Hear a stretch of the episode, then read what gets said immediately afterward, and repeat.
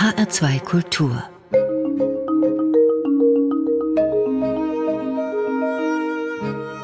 Doppelkopf Juliane Ort am Tisch mit Caroline Kebekus, Chefkomikerin aus Köln. Sie kämpft mit Witzen und Humor für die Rechte von Frauen. Oder andersrum, sie legt die Mechanismen und Strukturen einer männlich geprägten Gesellschaft offen. Gesprochen oder gesungen in jedem Fall höchst unterhaltsam. Und bald auch wieder in der ARD mit neuen Folgen der Caroline Kebekus Show.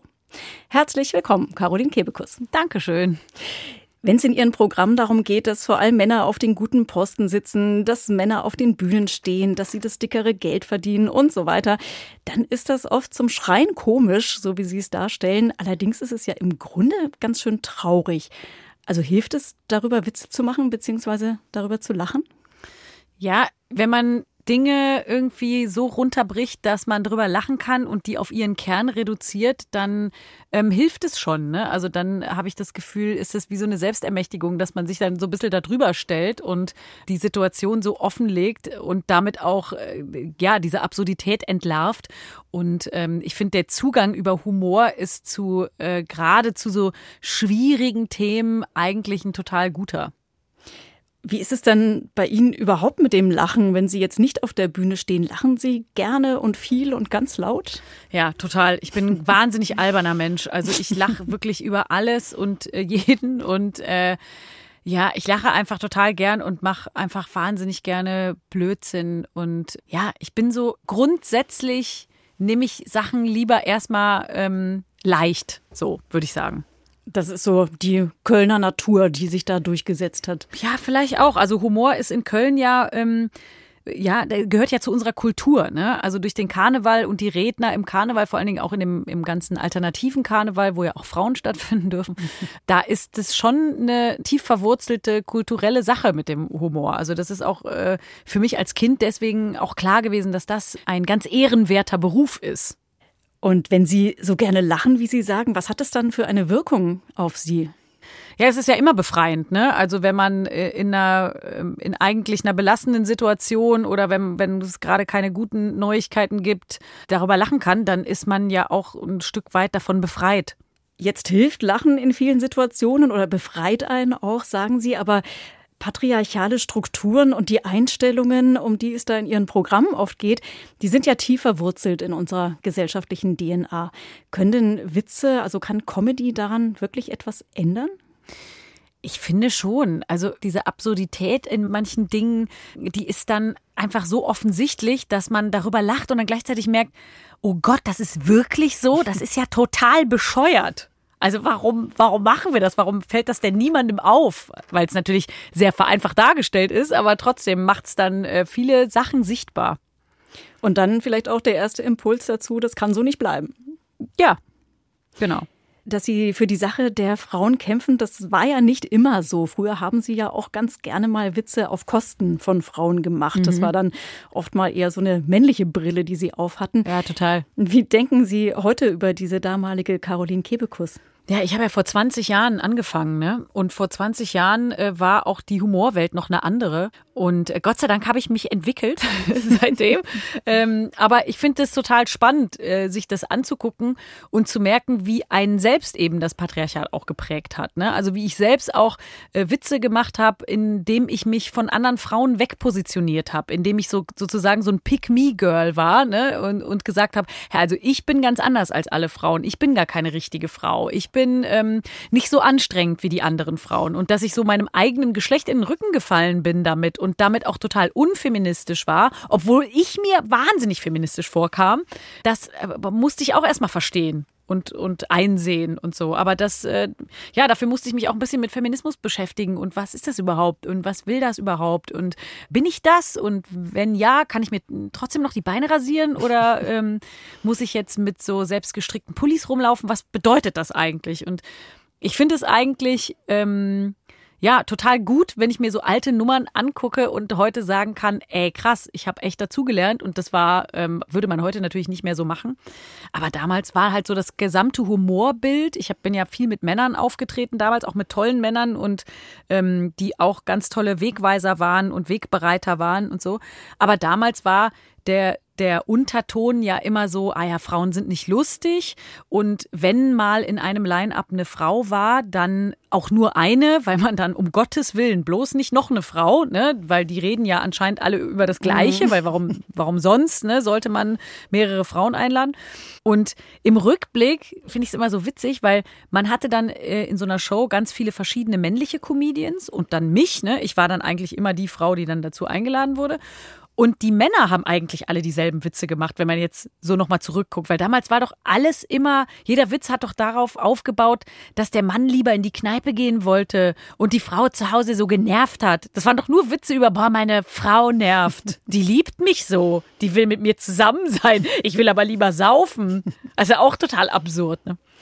Ja, es kann nur eine geben. Das ist ja auch der Titel des Buches, das Sie geschrieben haben. Da haben mhm. Sie ganz viele Ihrer Beobachtungen und Haltungen zusammengefasst. Das ist ein sehr lesenswertes Buch, sehr kurzweilig und äh, trotzdem wahnsinnig interessant. Vielleicht erklären Sie mal ganz kurz, wie Sie das gemeint haben. Es, warum kann es nur eine geben? Ja, ich habe das Gefühl, dass in vielen Bereichen eben nur Platz ist für eine Frau. Und äh, so wie eben zum Beispiel in, in einem Line-up für eine Comedy-Sendung oder in einer Kindergeschichte. Einfach überall, wo man so äh, Gruppen zusammenfasst. Ne? Da sagt man, da gibt's einen, einen, einen lustigen äh, großen Mann, einen lustigen kleinen Mann, einen dicken Mann und eine Frau. So. Und einen, der singt. Sowas.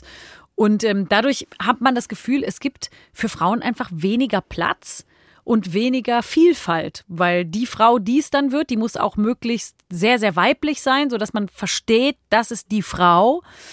Und ähm, gleichzeitig schließt man alle anderen Frauen aus. Und man sorgt natürlich auch dafür, dass es eine Konkurrenz gibt unter Frauen, weil wir äh, um diese vermeintlich wenigen Plätze äh, plötzlich konkurrieren müssen. Und ich weiß noch, dass es mir immer erzählt wurde, diese Stutenbissigkeit, da kann man nicht ähm, mehrere Frauen in einem Team, das ist total schwierig, vor allen Dingen, wenn die noch in ähnlichen Positionen sind, äh, mit denen kann man nicht gut arbeiten, die sind eben stutenbissig. Und dann dachte ich immer, Mann, ey, das kann doch nicht sein, dass, dass das einfach so ist. Und gleichzeitig habe ich aber selber diese Konkurrenz zu anderen Frauen gespürt. Also, dass die was, dass das was mit mir gemacht hat und dachte dann so, hä? Also, es kann aber nicht sein, dass wir von Natur aus so sind. Ne? Und deswegen fand ich es total spannend, äh, dieses Buch zu schreiben und mal auf den Grund zu gehen. Warum ist das eigentlich so? Und es liegt natürlich auch an den patriarchalen Strukturen, in denen wir leben. Ähm, und auch, dass wir unterschiedlich erzogen werden. Also ähm, ich habe das Gefühl, dass man Frauen und vor allen Dingen Mädchen anders äh, mit Konkurrenz ähm, erzieht. Also dass, wenn, wenn Mädchen sich streiten, geht man eher dazwischen. Bei Jungs sagt man eher, ja, die müssen das jetzt mal ausfechten und so. Und ich finde, grundsätzlich ist ja Konkurrenz erstmal nichts Schlechtes. Ne? Also das kann ja auch ein kann auch äh, was Befruchtendes haben. Das ne? kann was total Befruchtendes haben. Das kann einen eben auch anstacheln zu besseren Leistungen und man kann sich auch miteinander messen, ist jetzt ist ja nichts Schlechtes. Ne? Aber ich glaube, dass ähm, wir das eben anders gelernt haben. Ich fand das Buch auch deshalb so interessant, weil Sie da Einblicke in Ihre Branche gewähren. Sie haben es gerade schon so angesprochen, auch da gilt ja, es kann nur eine geben. Mhm. Also wenn dann schon die eine Frau im Programm ist, dann ist es blöd für alle anderen. Und deswegen bekommen Frauen im Humorgeschäft ja auch kaum einen Fuß auf die Bühne. Mhm. Ist das denn inzwischen besser geworden? Es ist auf jeden Fall besser geworden. Es gehen auch immer mehr junge Frauen auf die Bühne und machen Stand-up. Aber trotzdem, wenn ich mir jetzt Line-ups angucke, die aktuell stattfinden im Internet, dann sehe ich immer noch sehr oft nur eine Frau pro Show. Und wieso ist es eigentlich so? Also warum ist es so schwierig für Frauen, sich damit reinzumogeln? Ich glaube, dass grundsätzlich dieses Humorbild eher natürlich männlich geprägt ist. Ne? Ich bin ja auch aufgewachsen mit Otto und ähm, Didi Hallervorden und Dieter Krebs und Rudi Carell und so. Und da waren die Frauen immer das hübsche Beiwerk sozusagen. Und wenn jetzt die Frau sagt, ich bin aber quasi das Zentrum des Witzes, dann ist es vielleicht echt immer noch so im Kopf, dass man so denkt, nee, nee, du bist doch eigentlich hier ähm, die Deko. Und äh, das ist halt was etwas so ganz Gelerntes. Und ich glaube, dass eben der, der Job als Komiker oder als Komikerin, da muss man echt auch scheitern können. Die Anfänge bestehen ja aus purem Scheitern, dass Dinge schlecht laufen. Und auch das nehmen Frauen eher sich zu Herzen. Also es gibt viel mehr Frauen, die ich schon mal auf einer Bühne gesehen habe, bei denen es dann vielleicht nicht so gut lief, die dann aufgehört haben.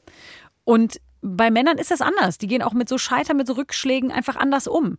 Und wenn man auf der Bühne versagt, das ist quasi das schlimmste Versagen der Welt, weil einen ja alle dabei angucken und jeder im Raum weiß, das war gerade richtig schlecht.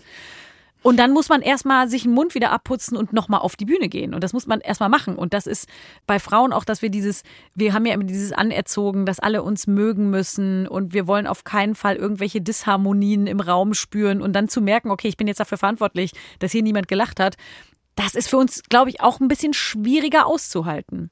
Wie haben Sie das denn ausgehalten? Also Sie haben das ja sicherlich auch erlebt. Sie machen einen Witz auf der Bühne und das Publikum lacht nicht oder so, so verhalten. Ja. Wie sind Sie damit umgegangen? Ja, ich wollte aufhören. Also ich erinnere Zum Glück mich noch, haben Sie es nicht gemacht.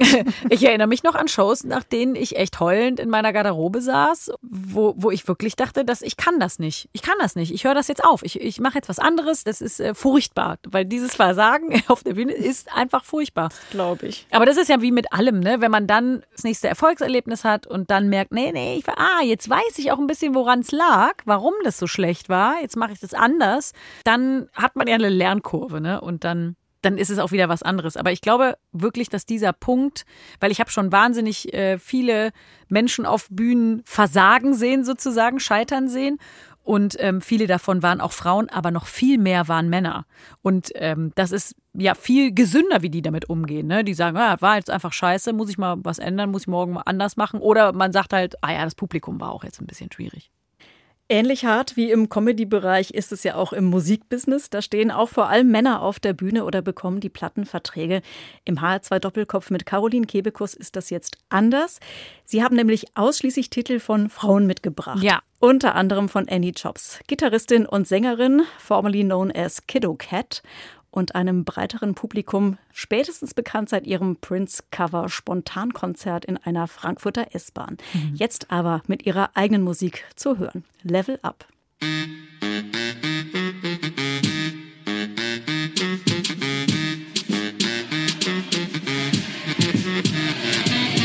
Everybody settle in, get into positioning. I feel the adrenaline leveling up. Music is my medicine, myself like Eminem, kicking back cause I got only one shot.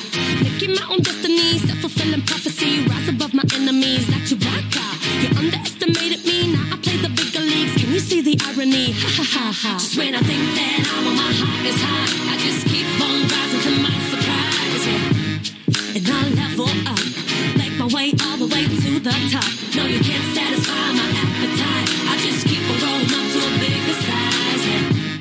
And I level up, make my way all the way to the top. Yes, I can do anything. Look at me, I'm juggling, rocking business while I got a bun in the oven.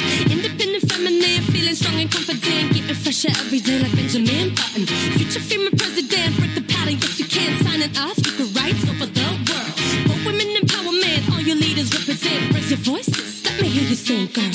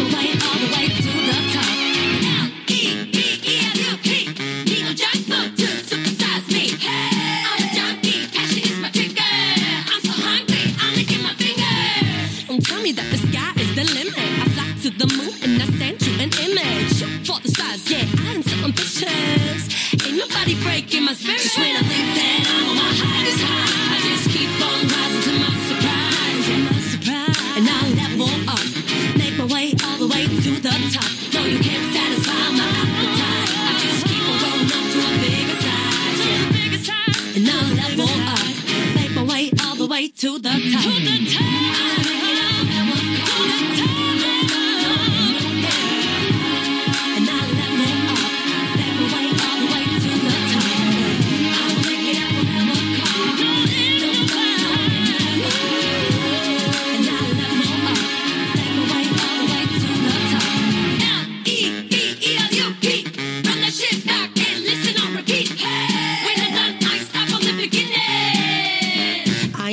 Finished.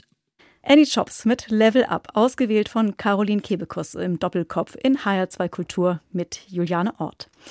Wir haben gerade einen Titel gehört, Caroline Kebekus, in dem es um das Musikbusiness geht. Das ist mhm. nämlich, wie so vieles andere ja auch, stark von Männern dominiert. Ja. Natürlich mit der Ausnahme, dass in Musikvideos viele Frauen zu sehen sind.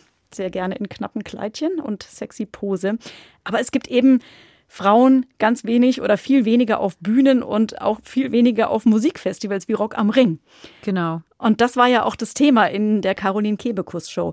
Warum gibt es so wenig Röcke am Ring? Ja, ich glaube, auch da liegt es daran, dass die Entscheiderpositionen, also diejenigen, die sagen, du bekommst jetzt einen Platz in dem, in dem Line-up oder auch dich baue ich auf, du wirst im Radio gespielt, dass das alles männlich besetzt ist und natürlich auch Arbeitsbedingungen anders sind. Wenn ich als Frau ähm, auf Tour bin, als Musikerin und vielleicht eine Familie habe, dann können sich das, glaube ich, die wenigsten Frauen in Deutschland leisten, äh, einfach ein Kind mit auf Tour zu nehmen oder eine Nanny zu bezahlen, die zu Hause bleibt. Aber ich glaube, dass es dass viel damit zusammenhängt, wer wird gefördert, wer wird gespielt. Und da ist es immer noch so, dass Männer eher Männer fördern. Hm. Also es liegt jedenfalls nicht daran, dass Frauen nicht rocken können. Nee, das kann ja auch nicht sein. Also das ist einfach, das ist total unlogisch. Also dass man einfach sagt, es gibt halt keine. Ja, die gibt's vielleicht nicht in der erfolgreichen Version, so wie Festivals die gerne hätten, damit die sofort viele Tickets verkaufen. Aber die gibt's und die stehen in den Startlöchern und die warten darauf, dass sie stattfinden dürfen. Und zwar pro Show bitte auch mehr als eine Frau. Und deswegen nehmen Sie die Sache jetzt selbst in die Hand und Sie haben ein eigenes Festival auf die Beine gestellt, das Dix Festival, also das Caroline Kebekus Show Festival genau. sozusagen. Das startet am 6. Juni am Pfingstmontag und da rocken Sie den Tanzbrunnen in Köln und ja. zwar nur mit Frauen. Ja. Jetzt frage ich mich, wie wird das sein? Ein Festival mit ganz wenig Testosteron und dafür mit ganz vielen Röcken? Ja, ich glaube, dass am Ende, weil das sind fantastische Musikerinnen, fantastische Bands, die da auf der Bühne stehen. Da sind auch übrigens Männer im Hintergrund dabei. Ne? Also das ist jetzt nicht mhm. so, dass wir da irgendwie auswählen, wer dann also da hinten auch noch Kabel einstecken darf oder so. da sind natürlich auch Männer beteiligt. Auch in der Organisation sind Männer beteiligt und auch im Publikum sind Männer beteiligt. Und ich glaube, dass das irgendwann egal ist, ähm, weil man ein ein geiles Festival sieht, weil man ein geiles Line-up sieht, weil man eine gute Show sieht, man sieht einfach ein super Konzert und dann ist irgendwann egal, wer welches Geschlecht auf der Bühne hat. Aber dass wir das jetzt machen müssen, also wir hatten auch alle das Gefühl, wir müssen das machen, weil wir das so, ähm, erstmal weil wir es so angeprangert haben und weil dann der Satz fiel, warum machen wir es nicht einfach wirklich? Und wir dann auch gedacht haben, wir können sofort im Tanzbrunnen anrufen. Wir kennen die, äh, wir kennen Leute, die äh, Veranstaltungen organisieren, wir kennen Techniker, wir kennen Bands. Es war einfach, es lag quasi vor uns wir konnten gar nicht anders. Es gibt ja offensichtlich ein Problem. Ne? Wir sind uns ja alle einig und auch die Macher von Rock am Ring und von anderen Festivals sind sich einig, dass eine Frauenquote von 4% auf einem so einem großen Festival einfach für 2022, das kann nicht sein. Das hm, ist nicht hm. in Ordnung. Und das will auch niemand. Ne? Niemand ähm, der irgendwie Veranstaltungen macht, sagt, ich hasse Frauen, ne? ich möchte da nicht, dass die kommen. Es ist ja wie mit allem, dass man mal so sagen muss, ey, guck mal hier hin, das ist doch viel zu wenig, wie kann das sein? Und dann geht man auf Ursachenforschung und im besten Fall haben wir am 6.6. vielleicht auch auf unserer Speakerbühne ähm, jemanden vielleicht vom Radio oder so, die, der oder die uns dann erklären kann, wer wird denn wann gespielt und wie wird das ausgesucht und wo, wo könnte man denn Sachen ändern? Und äh, was wir eben zeigen wollen mit dem Festival ist, dass es nicht nur eine gibt, weil alle diese Frauen, die bei uns spielen, die spielen auch auf Festivals, die werden auch auf Festivals gebucht. Aber wenn man die bucht, dann bucht man automatisch nicht die und nicht die, sondern nur noch den und den. Also dann, dann hat man genau wieder dieses Phänomen, eine reicht, eine ist, ist genug. Und wir wollen einfach zeigen, nein, das ist völlig geschlechterunabhängig, wie man eine Bühne rockt. Und diese ganzen Frauen, die bei uns spielen, die sind wahnsinnig unterschiedlich. Ja, es gibt eine große Vielfalt unter Frauen, die uns eigentlich oft nicht zugestanden wird. Und das soll wie so ein Aufbruchsmoment sein, wie so eine Aufbruchsstimmung. So, das soll gar nicht eine Charity-Veranstaltung sein, ne, wo alle sich traurig angucken und sagen, boah, schade, dass wir nicht stattfinden sonst, sondern eigentlich soll das für alle so ein so ein kleiner Weckruf sein und dann guck mal hier, da sind die Frauen, die könnt ihr buchen, weil die sind einfach fucking gut. Und es soll in erster Linie ja wahrscheinlich auch einfach Spaß machen und genau. man will gute Musik hören. Absolut. Und es wird nicht nur Musik geben, Sie haben es angesprochen, sondern auch Talks. Unter Ja. anderem ist die Comedienne Hazel Brugger mit dabei und die Genau. Musikerin Judith Holofernes. Ja. Frühere Frontfrau von Wir sind Helden, aber jetzt ja auch schon lange solo unterwegs. Und da geht es um einen Erfahrungsaustausch. Also warum äh, müssen Frauen eben so sehr kämpfen, wenn sie auf Comedy- oder Musikbühnen stehen wollen? Und sie wollen gemeinsam nach Lösungen suchen. Wie könnte denn so eine Lösung aussehen? Also wie immer könnte eine Quote eine Lösung sein. Ähm, es könnte eine Lösung sein, dass sich äh, Festivals, wie zum Beispiel, was ja jetzt schon passiert, beim Reeperbahn Festival gibt es, glaube ich, fast ein, ausgeglichenes Geschlechterverhältnis auf, der Bühne, weil auch die Organisation Key Change dafür sorgt, dass man da, ähm, ich weiß gar nicht, wie die das nennen, so ein Paper, das man unterschreibt und dann verpflichtet man sich quasi alles dafür zu tun, dass diese Ausgeglichenheit auf der Bühne äh, stattfindet und ich glaube auch, dass das was ist, was gar nicht so ein Zwanggefühl sein muss, sondern wenn ich ein Veranstalter bin von einem Festival und ich habe eine Frauenband da, die wahnsinnig erfolgreich ist, weil die von ganz vielen Veranstaltern ähm, überall die Möglichkeit bekommen hat zu spielen und dann wahnsinnig viele Tickets verkauft. Also das will doch jeder. Jeder will doch gute Bands vermarkten in diesem Business. Ne? Also deswegen glaube ich gar nicht, dass, dass es da so viel Gegenwehr geben kann. Also jetzt in meinem Kopf, ne, von meinem logischen Verständnis her. Ähm, aber ich finde es auch spannend, einfach zu, na, einfach mal zu gucken, was sind denn diese Strukturen, die wir da aufbrechen. Und das merken wir ja selber. Das ist ja total abgefahren, dass wir jetzt ein Festival organisieren, wo wir aus einer Ecke kommen, wo wir ja easy immer schön in der ARD sagen können, hier, da ist ein Problem, Anpranger, Anpranger, Witz, Witz und dann Tschüss. Das war's. Das habe ich zu dem Thema gesagt. Und ja, jetzt quasi da stehen und wirklich was verändern wollen und müssen. Und plötzlich sind wir als VeranstalterInnen genau in der Mühle, in der auch alle anderen sind. Also wir müssen auch Tickets verkaufen und zwar nur mit Frauen. Und plötzlich sind wir genau in diesen Strukturen, wo wir so dachten, ja, die durchbrechen wir einfach. Aber ähm, wir hängen quasi in denselben Seilen drin und müssen jetzt überlegen, wie gehen wir damit um. Und das ist eine total spannende Reise. Also so leicht ist es dann nämlich auch gar nicht, da plötzlich mal die Welt umzudrehen. Ja. Glauben Sie denn, dass Sie mit dem Festival wirklich etwas verändern können? Also dass dann wirklich mehr Musikerinnen eine Chance bekommen? Ich hoffe es. Und selbst wenn, ne, selbst wenn, manchmal hört man ja so, äh, ja, wir machen jetzt auch was mit diesen Frauen. Und manchen so Sendungen oder so merkt man auch an, ah, die haben jetzt noch eine Frau dabei, weil man hört ja überall, dass man jetzt auch mit Frauen arbeiten soll. Aber selbst da finde ich auch, ja komm, ist doch egal. Dann halt so erstmal, ne? Dann sollen jetzt so ähm, einfach die Leute so die Frauen da unterbringen. Und dann wird sich das sowieso irgendwann wird es ja sowieso so sein, dass alles gleich ist. Also wenn man es jetzt einfach so weiterlaufen lässt, die Weltgeschichte, dann wird sich das eh zusammenrücken, weil Frauen gehen ja keinen Schritt mehr zurück, wenn sie nicht gezwungen werden, ne? sondern die gehen ja immer weiter. Ja, aber vielleicht kann man die Sache ja auch noch ein bisschen beschleunigen. Genau, ne? das wäre für mich und ist immer ein Argument für die Quote. Und ich weiß, dass viele dann sagen, nein, ich will für meine Leistung besetzt werden. Und wenn man jetzt bei Festivals eine Quote einführt, ähm, jeder soll doch das machen, was er will. Ja, es gibt aber wahnsinnig viele Frauen, die unheimlich gut sind in dem, was sie machen. Und es gibt wahnsinnig viele Männer, die ähm, die Jobs bekommen, weil sie eben keine Frau sind, weil sie ein Mann sind. Und äh, das ist ja auch eine sehr lange Zeit sehr ungerecht gewesen.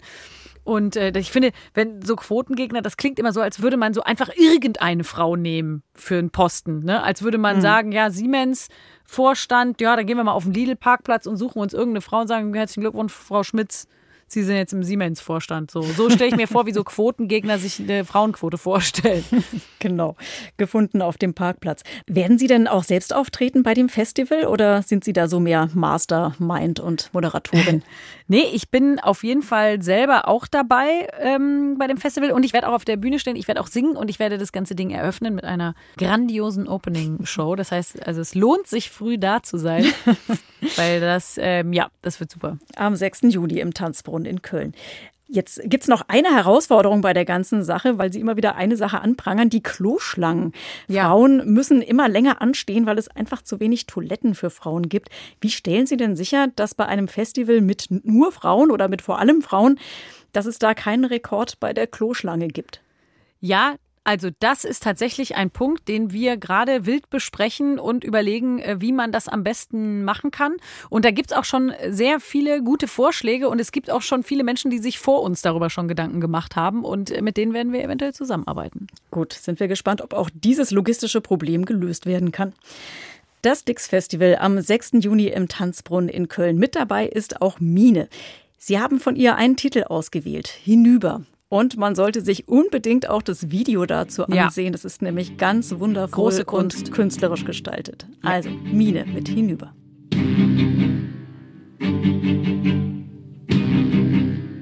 Ich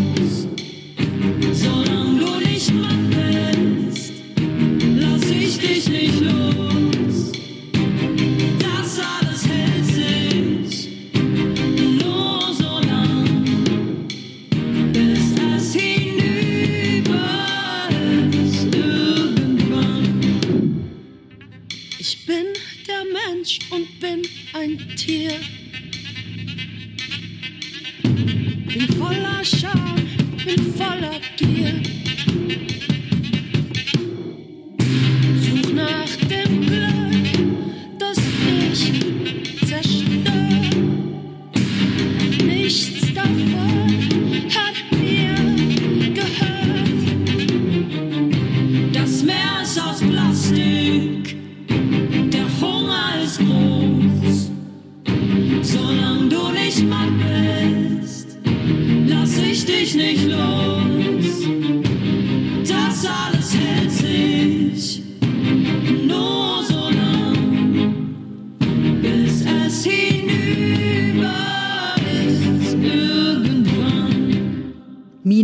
hinüber, ausgewählt von Caroline Kebekus im HR2 Kultur Doppelkopf. Sie haben gerade vermutlich noch mehr zu tun als sonst schon, nicht nur weil Sie ein Festival auf die Beine stellen, sondern jetzt kommen ja auch noch die neuen Folgen der Caroline Kebekus Show ab dem 28. April in der ARD und immer am Tag vorher wird aufgezeichnet. Sie haben in den bisherigen Shows schon so viele Themen bearbeitet. Frauenrechte, Missbrauch in der Kirche, Rassismus, Bodyshaming, Fitnesswahn, Gendern. Eigentlich war irgendwie gefühlt alles schon da. Welches wichtige Feld beackern Sie denn jetzt in der neuen Staffel? Können Sie da ein bisschen spoilern? Also ich kann jetzt noch nicht so viel verraten, aber ähm, in der ersten Sendung werden wir uns so ein bisschen äh, mit Food Waste beschäftigen, was ich mhm. mega spannend finde und wo ich mir auch echt selber an die Nase fassen muss. Ich bin wahnsinnig viel unterwegs, ich pendel ähm, und ich habe echt also eine fürchterliche Wegwerfbilanz lange, lange gehabt. Ich habe das schon also schon ein bisschen umstrukturiert, aber ich war früher so wirklich weiß ich noch, als ich noch bei meinen Eltern gewohnt habe, ich habe keine Milch mehr angefasst, wenn die an dem Tag abgelaufen war. Ne? Ah, okay. Da war das, ich habe wirklich, auch wenn mein Vater vor meinen Augen daraus getrunken hat und gesagt hat, die ist noch gut, das war Nicht für mich tot umgefallen. Wirklich, ist. das war für mich einfach nein, danke, nein. Wenn irgendwo eine Stelle äh, ein, ein Körbchen Erdbeeren, eine verschimmelt, ciao. Ich habe das früher wirklich, also ganz schlimm, ne? ganz furchtbar. Und heute habe ich so richtige Glücksgefühle, wenn, wenn ich irgendwas leer mache. Da bin ich richtig, ich, ich rufe dann Leute an und sag, ich habe, ich habe alle zwölf Orangen verbraucht. Wow, es gibt Ja. noch persönliche Challenges. Ja, voll. Ich finde, es macht halt auch irgendwie voll Spaß zu gucken. Das ist da und das muss, muss ich jetzt irgendwie benutzen. Also das ist ein Thema, was Sie voranbringen wollen und darauf aufmerksam machen wollen, nicht so viele Lebensmittel verschwenden. Ja. Ein Thema ist Ihnen ja auch sehr wichtig und das kommt äh, immer wieder bei Ihren Auftritten vor. Der weibliche Körper ist ja auch ein wirklich weites Feld. Ja. Sie machen sich vor der Kamera lustig über Fitnesswahn und den Zwang zum perfekten Körper und dann lassen Sie mal so eine Runde Ihre Oberarme winken. Ja. Genau, Bindegewebe, du Bitch heißt es dann. Und Sie erzählen dazu, dass Sie die heftigsten Kommentare zu Ihrem Äußeren von Frauen bekommen. Ja. Waren Sie darüber schockiert, als Sie das gelesen haben? Ja, total. Also ich war total schockiert, dass das nur Frauen waren. Aber irgendwie war das klar, weil das kennt man auch. Also da sind Frauen ja wahnsinnig gut drin, ähm, andere Frauen auf ihre körperlichen Mängel hinzuweisen. Eigentlich müssten wir ja evolutionär, bringt es uns Frauen ja gar nichts, der anderen Frau zu sagen, dass sie irgendwie einen dicken Hintern hat oder so. Ne? Das ist ja total männliche Bewertungsart. So eine überflüssige Information, würde ich sagen. Genau. Also mich hat das damals nicht überrascht äh, mit diesen Kommentaren, dass die so viele von Frauen kamen, aber ich war trotzdem geschockt, in welcher Art und Weise auch so als so Hilfestellung unter Freundinnen getarnt, ne? So wie sie sollte besser nicht so rumfuchteln, weil sonst schwabbelt das alles so und sowas. Also es war alles so äh, so nett gesagt, aber halt richtig bitchig und ähm, einfach natürlich total übergriffig, aber auch so lustig, weil wie lustig ist das bitte, dass hunderte von Kommentaren im Netz stehen darüber, wie wabbelig meine Oberarme wären anscheinend. Also, da muss man sich mal überlegen, was sind das für Menschen? Ne? Was machen die sonst so in ihrem Leben? Ist das, die setzen sich wirklich hin an den Rechner und schreiben diese Worte. Das ist ja wirklich, also ich könnte mich darüber totlachen. Das heißt aber, dass ganz viel Druck auf Frauen von Frauen produziert wird. Also haben Sie eine Erklärung dafür, warum Frauen so schlecht miteinander umgehen? Ich glaube, das liegt auch daran, dass uns eben suggeriert wird, dass es für uns alle zu wenig Platz gibt. Dass es eben überall nur eine geben kann oder wenige. Und wenn diese Plätze besetzt sind, dann fällst du raus. Das ist ja etwas, was in Frauen ganz tief verwurzelt ist, weil wir wirklich ja Jahrhunderte waren wir davon abhängig, unser eigenes Überleben und das Überleben unserer Kinder war davon abhängig, dass sich ein Mann für uns entschieden hat. Und der konnte sich im schlimmsten Fall auch noch umentscheiden und eine andere nehmen und uns rauswerfen. Und wir hatten ja keine Rechte. Es gab ja, ne, man konnte ja auch nur durch eine Heirat konnte man ähm, eine Wohnung haben, eine eigene, konnte man ein Konto äh, haben. Also man war davon abhängig, dass dieser Mann sich für mich entscheidet und mich heiratet und versorgt. Ne? Und so kommt es, glaube ich, auch dazu, dass es eben eine Konkurrenz gibt um diese einzelnen Plätze. Ja, es kann nur eine geben, da wären wir dann wieder. Genau. Ich habe ja den Eindruck, dass Sie dazu gerade ein Gegenprogramm gestartet haben. Das wirkt auf mich so, als würden Sie gerade an einem großen Frauennetzwerk arbeiten. Also eben gerade nicht nur die eine, sondern alle zusammen. Ist das Ihr Plan? Also ich glaube, das ist der Schlüssel zur Weltherrschaft, glaube ich. Oh. Dass äh, Frauen, naja, guck mal, wir sind mehr. Wir sind ja, zahlenmäßig sind wir ja mehr. Ne? Also wenn wir alle zusammenhalten würden, dann wäre das mit der Gleichberechtigung ja wahrscheinlich gar keine Frage mehr. Ähm, das hat, glaube ich, Alice Schwarzer auch mal gesagt. Dann wäre das ja gar kein Ding. Wenn wir alle uns absprechen würden und sagen würden, so machen wir es jetzt, dann ja, wir sind überlegen sozusagen. Also Caroline Kebekus ist auf dem Weg zur Weltherrschaft. genau. Ja, da sehe ich schon die Kommentare im Internet. Jetzt ist sie größenwahnsinnig geworden. Das ist aber auch was, ne, wenn, wenn eine Frau irgendwo auftritt und äh, laut ist und stark ist und eine starke Meinung hat, dann ist das oft zu viel. Ne? Oh, das ist mir jetzt echt viel, das ist jetzt echt viel Frau. Und wenn man davon noch zwei Frauen in einem Programm hat, dann ist echt, da- das ist hier jetzt echt eine Ladies Night, Leute. Sie nutzen auf jeden Fall gerade Ihre Prominenz, um andere Frauen zu unterstützen und mitzuziehen. Und sei es eben als Vorbild. Gibt es denn auch Frauen, von denen Sie gefördert worden sind? Also in den entscheidenden Positionen jetzt in meinem Beruf gab es damals keine Frauen. Das sind alles Männer gewesen, ne? die da irgendwie entschieden haben, dass ich in Sendung XY komme und so. Aber ich habe schon äh, damals, was für mich ganz wichtig war, war eben überhaupt andere Komikerinnen zu sehen. Also andere Frauen, die Stand-up gemacht haben auf einer Bühne, zu sehen und lustig zu finden und so die Energie zu spüren, mit welcher Power die da auf die Bühne sind. Also für mich war das sehr wichtig als Kind Gabi Köster zu sehen, die damals in der Kölner Stunksitzung äh, mitgespielt hat. Ich konnte die Sachen alle auswendig. Ich musste immer, wenn irgendwelche Feiern waren, dann wurde ich immer geholt. Caroline, mach nochmal das Nicole. Das war so eine Nummer von Gabi Köster. Da musste ich das dann vorspielen. Ähm, oder auch als ich Anke äh, Engelke das erstmal gesehen habe in der Wochenshow. Das war für mich total wichtig, diese Frauen an diesen Positionen zu sehen, weil dann ganz simpel für mich klar war, ach so, das ist ein Beruf, den auch eine Frau machen kann. Das ist ja manchmal, das klingt so absurd, aber es ist total wichtig, das zu sehen. Das sind Vorbilder, ne? So die, Total. die Role Models. Wie wird man, wer man ist und wie kommt man dahin? Das ist das Thema in einem weiteren Titel, den Sie ausgesucht haben. Luna mit Blau. Schon im Kindergarten hab ich blau getragen, nur mit Jungs gespielt, ich passte nicht ins Bild. Klassenkameraden, sie alle stellen Fragen. Wieso bist du anders? Ey, wieso bin ich anders? Hab's vor mir selbst und vor der ganzen Welt geleugnet. Kein Wort zu meinen Eltern und zu meiner besten Freundin. Doch schon im Kindergarten hab ich blau getragen. Aber Mama hat gesagt, Kind, lass dich nicht verbiegen. Lass die Leute labern, hab's gemacht, leb in Frieden. Mama hat gesagt, Kind, lass dich nicht verbiegen. War nicht immer einfach. Und ja, Mama, du weißt das. Am Ende des Tages ist mir egal, Mann, ob ich hier reinpass. Denn ich weiß, ich bin gut so. Werd mich nicht verdrehen. Nicht für euch und nicht für irgendwen. Ja, hab's vor mir selbst und vor der ganzen Welt geleugnet. Gott macht keine Fehler, ich weiß, dass er mich so gewollt hat. Denn schon im Kindergarten hab ich blau getragen.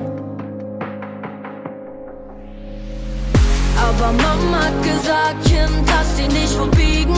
Lass die Leute labern, hab's gemacht, leb in Frieden. Mama hat gesagt, Kind, lass dich nicht verbiegen. Aber Mama hat gesagt, Kind, lass sie nicht verbiegen. Lass die Leute labern, hab's gemacht, leb in Frieden. Mama hat gesagt, Kind, lass sie nicht verbiegen. Mama nie wieder, nenn ich mich Verlierer. Am Ende des Tages kann ich dir sagen, dass ich geliebt hab. Und all ihre Blicke sind für mich okay. Tut nicht mehr weh, ist nicht mehr mein Problem. Ja. No,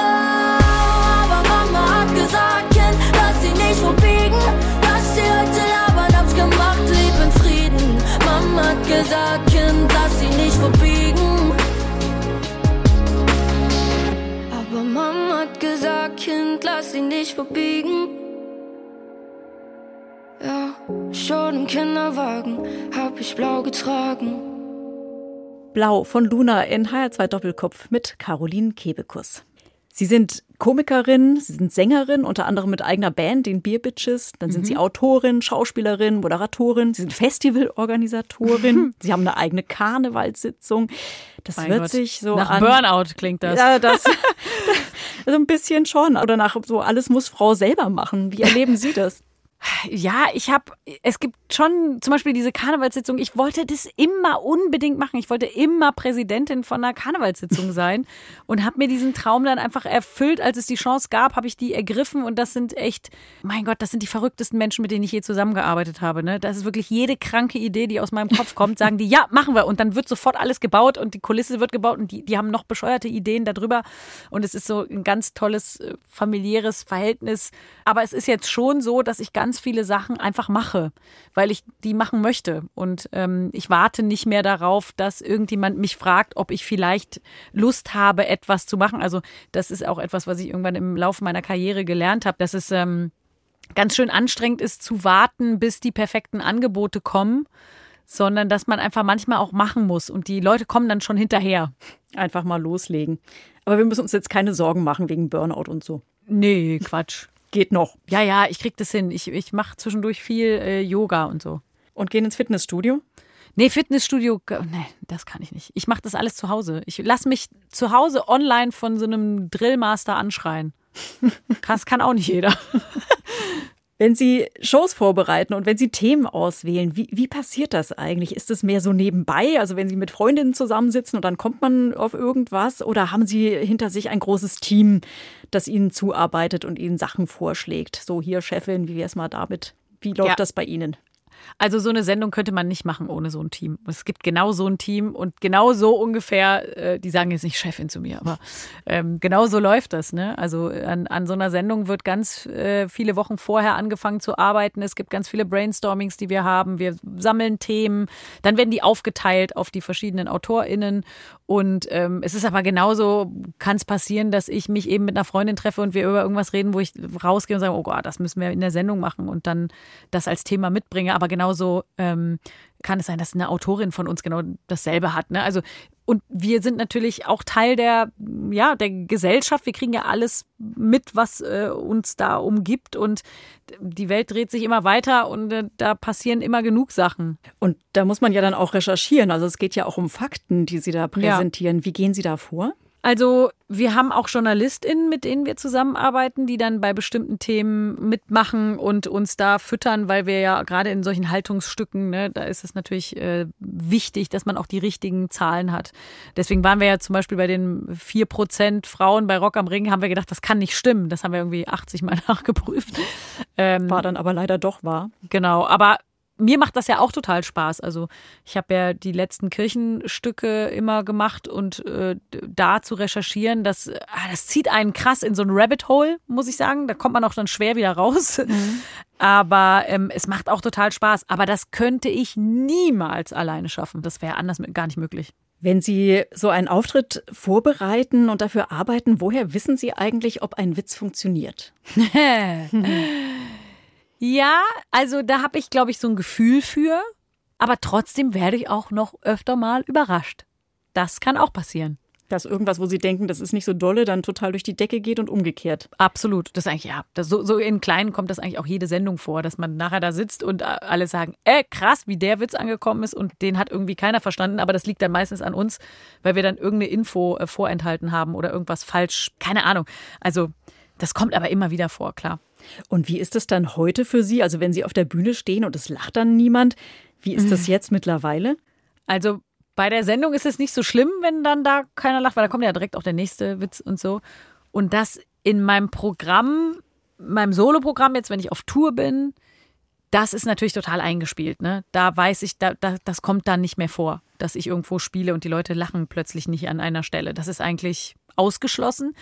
Aber wenn ich dann wieder neue Nummern probe für ein neues Programm, dann kann das durchaus passieren. Und dafür macht man Vorpremieren und Previews. Das sind dann ganz exklusive Abende, wo man ähm, ja, wo man äh, Dinge ausprobiert und dann auch wahrscheinlich wieder rausschmeißt. Und Leute, die dann bei meinen Pre-Shows waren, die erleben auf jeden Fall sehr einzigartige Momente, die eventuell so nie wieder stattfinden. Ich glaube, da kann mich nichts mehr schocken, sagen wir mal so. Ich habe jeden Moment, den es gibt, schon auf der Bühne erlebt. Ähm, Sie haben auch gerade erwähnt, Sie machen Yoga, um ja. Ausgleich zu finden. Was machen Sie noch? Was, was gibt Ihnen wieder Ruhe und Entspannung? Ich kann mich wahnsinnig entspannen beim Häkeln. Ich oh. häkel gerne, ja. Ich was häkeln Sie denn? Eine Tasche habe ich gehäkelt. Das hat ziemlich lang gedauert und das fand ich so cool daran, weil ich mag nicht, wenn diese Häkelprojekte schnell um sind. Dann habe ich jetzt frisch ein neues Patenkind bekommen und dafür häkel ich gerade einen kleinen Fuchs. Ähm, da haben mir aber die Augen nicht so gut gefallen, deswegen habe ich die Augen noch mal rausgerissen gestern. Wow. Klingt brutal. Ja, ähm, aber das ist zum Beispiel was, da muss ich mich echt voll konzentrieren auf die Anzahl der Maschen. Was für eine Masche kommt jetzt, wie viele noch und wann einfach wie das Muster geht. Und dabei kann ich komplett abschalten. Also Caroline Kebekus sitzt auf dem Sofa und häkelt. Absolut. Oder im Zug oder Backstage. Kann man ja überall machen. Ja. Was ich auch aus Ihrem Buch über Sie gelernt habe, Sie sind Gamerin. Ja. Das kostet ja auch ganz schön viel Zeit, so ein Computerspiel. Da können ja schon mal Wochen bei drauf gehen. Ja. Kommen Sie noch dazu?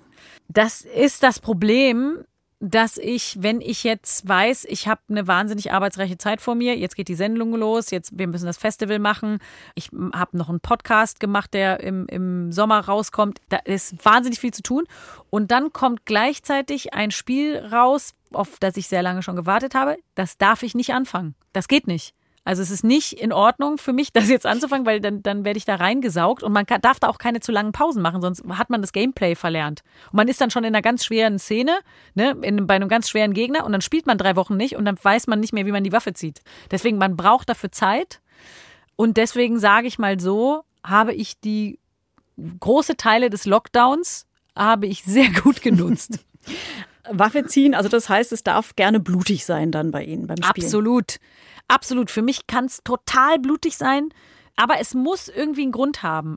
Ja, so, weiß ich nicht, wenn Leute meine ganze Familie entführt haben oder das Ende der Menschheit steht bevor oder so, dann bin ich total dabei und äh, gerne bei Zombies. Ich bin großer Zombie-Freund, also die ähm, zu vernichten.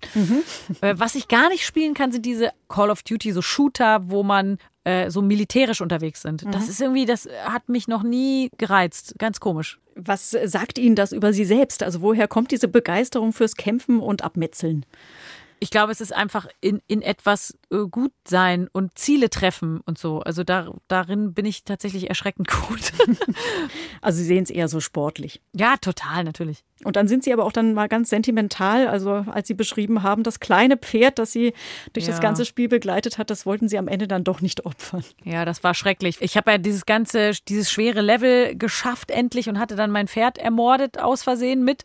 Und das fand ich so schlimm, dass ich nicht gespeichert habe. Und dann habe ich aber später erfahren, man hätte einfach nur pfeifen müssen, dann wäre dasselbe Pferd wieder gekommen. Wäre aber nicht das gleiche gewesen oder nicht dasselbe. Doch, das hätte diese, ja, also, ja, wahrscheinlich. Sie werden wär's es nie nicht. erfahren. Ich, ja, Gott, ja, ich muss noch mal spielen. Wenn Sie jetzt nicht spielen und nicht häkeln und nicht auf der Bühne stehen und dann mal Zeit haben und in Köln ins Stadion zum FC gehen, geht das für Sie eigentlich noch so ohne weiteres oder werden Sie da ständig angesprochen? Ja, das kommt drauf an, wo ich da bin im Stadion. das ist dann schon sehr unterschiedlich, ja. Aber das sind Momente, die ich wahnsinnig genieße. Also da muss wirklich viel zusammenkommen, dass ich dafür Zeit habe. Äh, Das war jetzt auch schon lange nicht mehr so, aber klar, auch wegen Corona natürlich. Aber das sind echt äh, tolle Momente. Also im Kölner Stadion, das sind echt, das ist eine einzigartige Atmosphäre. Das sollte echt jeder mal erlebt haben, auch wenn man gar kein Fußballfan ist.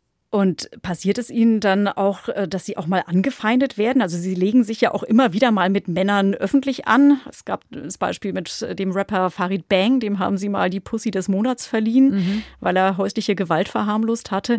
Sowas kann ja dann auch ziemlich unlustig sein, wenn man auf die Fans oder auf Gleichgesinnte trifft. Das ist aber nur online so. Also mir hat noch nie irgendjemand auf der Straße ins Gesicht gesagt, war so wie er mich im Netz beleidigt. Das gibt's einfach nicht. Das ist ja beruhigend. Schützt da die Prominenz vielleicht auch ein bisschen? Ja, und ich glaube, dass man im Netz natürlich viel schneller und viel härter in der Meinung ist, als dann wirklich face to face. Wahrscheinlich sind das sogar Leute, die mir face to face sagen würden, dass sie Riesenfans sind. Es gibt ja viele Komiker und Komikerinnen, die von sich sagen, dass sie jenseits der Bühne überhaupt nicht witzig sind. Wie ist das bei Ihnen? ich bin, glaube ich, einfach jemand mit, ich glaube, das nennt man Funny Bones, ne? Das ist einfach, ich kann, ich kann an keinem Witz vorbeigehen und äh, ich bin einfach ein, gerne ein sehr alberner Mensch. So würde ich sagen. Also ich mache auch gerne Spaß mit den Kollegen hinter der Bühne und so. Das ist schon, Es gehört einfach dazu. ja, da bin ich. Ich weiß, es gibt viele äh, Komiker, die, die so sind, auch wirklich, die sehr gut sind auf der Bühne und dann privat ganz anders sind. Aber bei mir ist es nicht so. Hören Sie zu Hause eigentlich auch viel Musik? Ja, also ich, Musik spielt immer eine große Rolle, aber ich bin nicht so der klassische Musikhörer oder so Musikhörerin, die so immer irgendwas laufen haben. Also ich höre, wenn, dann höre ich gezielt. Und besteht Ihre private Playlist dann auch hauptsächlich aus Frauen? Mittlerweile ja. Also seit ich selber so ein bisschen drauf geachtet habe und wen gibt's denn eigentlich, weil so eine steile These aufzustellen, na ja, man kann ja einfach so ein Festival-Line-Up mit nur Frauen machen, das muss man auch erstmal äh, ne, selber sich äh, äh, Zusammensuchen, irgendwie ja. suchen, genau. Und äh, ja, aber mittlerweile schon. Einen allerletzten Titel haben wir noch und der hat jetzt mal nichts mit dem Festival zu tun. Cage, I Forgot How It Felt. Was verbinden Sie mit diesem Titel? Ähm, die Cage habe ich ja kennengelernt bei der Sendung Fame Maker. Da musste ich erraten, ob jemand singen kann oder nicht. Und bei ihr habe ich richtig gelegen. Und ich finde, das ist eine so fantastische, tolle Künstlerin, die auch ähm, einfach ein toller Mensch ist und die eine unglaubliche Stimme hat und ähm, die auch viel mehr Aufmerksamkeit verdient hat. Und die bekommt sie jetzt. Cage, I Forgot How It Felt.